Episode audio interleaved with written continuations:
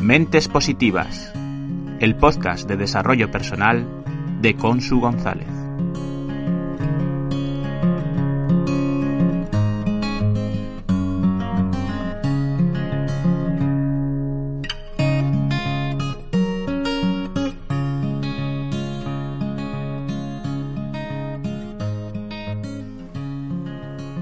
Tribu, seguimos confinados. Tengo que reconocer que trabajar en estos días es un lujo. Son días inciertos por desconocimiento, o sea, porque es una situación que reconozco yo jamás imaginé que llegaría a vivir, ni, ni tan siquiera cuando llamémoslo el miedo, el miedo a la noticia del virus empezaba a llamar a mi puerta. Y dígase noticia en forma de telediarios, redes sociales, el boca a boca, porque entonces aún estaba a miles de kilómetros. Y yo deseaba y confiaba que en China lograsen vencer y superar la epidemia que sufrían. Bien, como iba diciendo, salir de casa para trabajar cada día es, es cierto que es un riesgo en lo sanitario, aunque no soy sanitaria, trabajo en alimentación, pero es un privilegio porque, uno, sigo teniendo ingresos y dos, porque puedo desconectar del encierro. Cuando voy a trabajar, es cierto que doy gracias por salir de casa, por llevar otra rutina durante al menos ocho horas, cinco o incluso seis días a la semana. Confieso que en pequeños momentos me dejo llevar por la envidia, de desear estar por la mañana en casa con mi familia, disfrutar de desayunar con ellos, de animarles a hacer sus clases diarias, incluso de discutir con ellos, que también es cierto que puedo hacerlo por las tardes cuando vuelvo a casa. Pero, por otro lado, pienso que sin trabajar echaría de menos a mi, trabajo y a mis compañeros. Todo este rollo que os acabo de soltar es tener una conversación privada, en la que charlo conmigo misma, me digo, me cuento, me relato lo que pienso, me lo digo a mí misma. La diferencia es que esta vez la he hecho pública, os la he contado. Hay diferencia entre los dos tipos de conversaciones, cómo te expresas en uno y cómo te expresas en otro, cómo cuentas las cosas cuando te las dices a ti misma o a ti mismo y cuando le cuentas eso mismo o algo parecido u otra cosa a una persona. Y es muy importante tener los dos tipos de conversaciones. ¿Por qué te cuento esto? El fin de semana pasado he vuelto a tener como profesora a Nuria Vaquero, que es una fantástica filóloga experta en enseñanza del lenguaje, coach, etc. Su último proyecto es El Jardín de Epicuro. Nuria nos ha hablado sobre la importancia de callar, escuchar conversar y actuar. También he tenido como profesor a Diego Merayo, productor de audiovisuales, coautor del libro Hay Padres. Además, es director y presentador del programa de la cadena Ser A Vivir, que son dos días Castilla y León los fines de semana. Diego nos ha hablado sobre comunicación, como gran comunicador que es, de lo cual doy fe. ¿Qué he aprendido yo ese fin de semana? O qué me ha parecido a mí importante. Una de las cosas es despegar etiquetas del tipo no puedes nada, qué aburrido eres, qué mal cocinas, si es que eres un vago. Cuando escuchamos estos comentarios son valoraciones que no son sobre nosotros, son juicios de la persona que habla. De nosotros depende otorgarles poder. Las etiquetas no solo vienen de otras personas, nosotros también nos las ponemos, nos hacemos valoraciones. Soy torpe, qué lento soy, ay, qué tonta he sido. Son juicios que nos hacemos en nuestras conversaciones privadas. Nuestra forma de hablarnos puede ser muy dura y lo único que esconde es un miedo, que puede ser a fallar, a comunicar, a hacer daño interpretamos este miedo con un lenguaje negativo. Bien, llegados a este punto, Si somos capaces de reconocerlo, de reconocer este miedo, podemos optar por darnos ternura, que es una palabra maravillosa. Pronúnciala, ternura. Solo la palabra ya nos invita a tener ternura. Podemos desmontar nuestro juicio. ¿Cómo? Con acción. La acción mata al juicio. El miedo tiene un mensaje que es necesito recursos, no me siento capaz de algo. Es necesario poner acción y decirnos que sí podemos. Decírnoslo una y otra vez y otra vez y preguntarnos el significado de la palabra que sustenta el miedo. Por ejemplo, en la etiqueta soy torpe. Pregúntate, ¿qué es torpe? Lo que a mí me parece mal tiene que ver con mi forma de ver la vida. Reformula qué es para ti ser torpe. Ponlo en positivo y toma acción.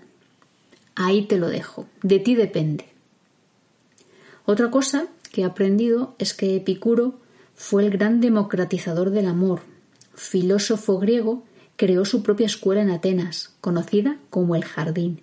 Su diferencia frente a Platón y Aristóteles es que él permitía la entrada a mujeres, a prostitutas, a esclavos. En aquella época esto no era lo más habitual. Epicuro eh, era defensor del término medio, de la naturaleza y de la justicia. Te leo una frase suya. El placer es el principio y el fin de una vida feliz. Mi otro profesor, Diego Merayo, nos ha hablado sobre cuán importante es la comunicación ha incidido en la comunicación no verbal, es decir, aquello que ayuda a las palabras a comunicar.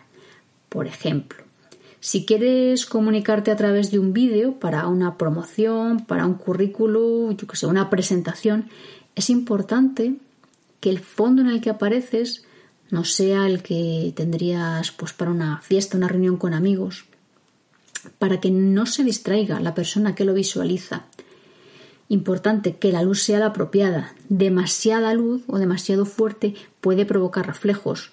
Una luz escasa hace que te esfuerces en mirar detalles que no ves bien, en vez de estar escuchando con atención. No distraer moviendo un bolígrafo, tener cuidado con algún tic repetitivo como tocarse el pelo, eh, tocarse la nariz, rascarse la cara. Mirar la cámara, muy importante gesticular pero sin ser exagerado. No dejar que los nervios, por ejemplo, nos lleven a balancearnos. Son pequeños, bueno, o no tan pequeños detalles que si cuidamos harán que nuestro vídeo sea un éxito. Después pasaríamos a la comunicación verbal, en la que la entonación que usamos al hablar puede variar. ¿Para qué? Para que no resulte monótono o incluso aburrido lo que estamos diciendo. Vocalizar, esto me viene muy bien a mí, para que se entiendan bien las palabras. Cuidar el lenguaje que utilizamos. Adaptarlo. Es importante adaptarlo a las personas que nos escuchan, porque no es lo mismo una conversación al hablar con tus amigos, pues un día cuando estás tomando un café, cuando estás charlando, que hablar con la profesora de tu hijo, por ejemplo, o cuando estás haciendo una entrevista de trabajo. Evidentemente esto es mucho más serio, requiere un lenguaje más formal cuando nos centramos en la comunicación escrita, lo más, más, más importante es la ortografía. ¿Cuánto nos chirría un he comido sin H? O un violeta con B. Dice mucho, para bien, por supuesto, de nosotros si nos esforzamos en escribir de forma correcta. Da igual que sea un currículo en el que podemos, nos podemos eh, jugar el acceso Fíjate, el acceso a un proceso de selección o que sea el WhatsApp que escribimos a un amigo. Yo pienso que está genial utilizar abreviaturas cuando estamos en un entorno de amigos, de colegas de trabajo, pero esforzarnos en no tener faltas de ortografía me parece un acierto en comunicación. Voy a tener un momento confesión. En mi trabajo escribo mensajes de WhatsApp desde el ordenador y de vez en cuando escribía en mayúsculas algún mensaje corto, sin fijarme en ello. cuando un día mi compañero Víctor me preguntó por qué escribía en mayúsculas. Le dije que era por la comodidad de no quitar la tecla bloqueo en mayúsculas cuando iba con prisa escribiendo. Y me dijo que estaba gritando. ¡Ay, mi madre! ¡Qué vergüenza sentí! Pensar que había escrito no sé cuántos mensajes en los que había gritado a algún compañero de trabajo, imagínate. Evidentemente no lo he vuelto a hacer.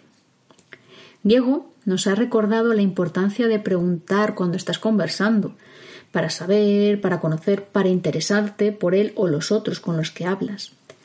También, cuando estamos ante una noticia, es importante contrastarla, saber qué dicen al respecto varios medios de comunicación, porque nos ayudará a conocer distintos puntos de vista.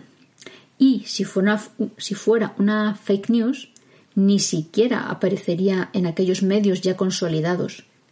Ante una noticia en la que queremos saber si es real, si es cierta, es importante fijarse en cosas como la ortografía con la que está escrita. Varias faltas implican poca o ninguna seriedad. Si tiene fotos, tenemos que fijarnos bien por si vemos algo que nos indique si es un fotomontaje. Además, tiene que haber una fuente de referencia o una dirección de origen. Todo esto nos puede ayudar. Una frase de Gandhi. Más vale ser vendido diciendo la verdad que triunfar por la mentira. Ahí te dejo eso. Te leo mi poesía. Me contaste una mentira. Ya no te puedo mirar. Me dijiste que era cierto y no lo puedo olvidar. Siento que si tú hablas, las hojas del árbol caen, las flores se marchitan y mi corazón se aleja de tu latido inmoral. Sé fuerte y dime la verdad. Sé valiente y cuéntame la realidad. Te ofrezco mi confianza para volver a la sinceridad. Ahora te propongo que reflexiones sobre cómo te comunicas contigo mismo y con los demás. ¿Qué te cuentas y qué les cuentas a los demás? Creo que esto es un medio maravilloso para conocerse y para conocer. Sé curioso, crece, disfruta, sé inviven, sé mente positiva. Quiero darte las gracias a ti por escucharme por compartir con aquellos a los que crees que puede servir esta pequeña reflexión. Espero que mi poesía te guste, te inspire. Suscríbete a mi canal. Si te gusta mi episodio, dale al corazón y déjame algún comentario. Siempre, siempre, semente positiva.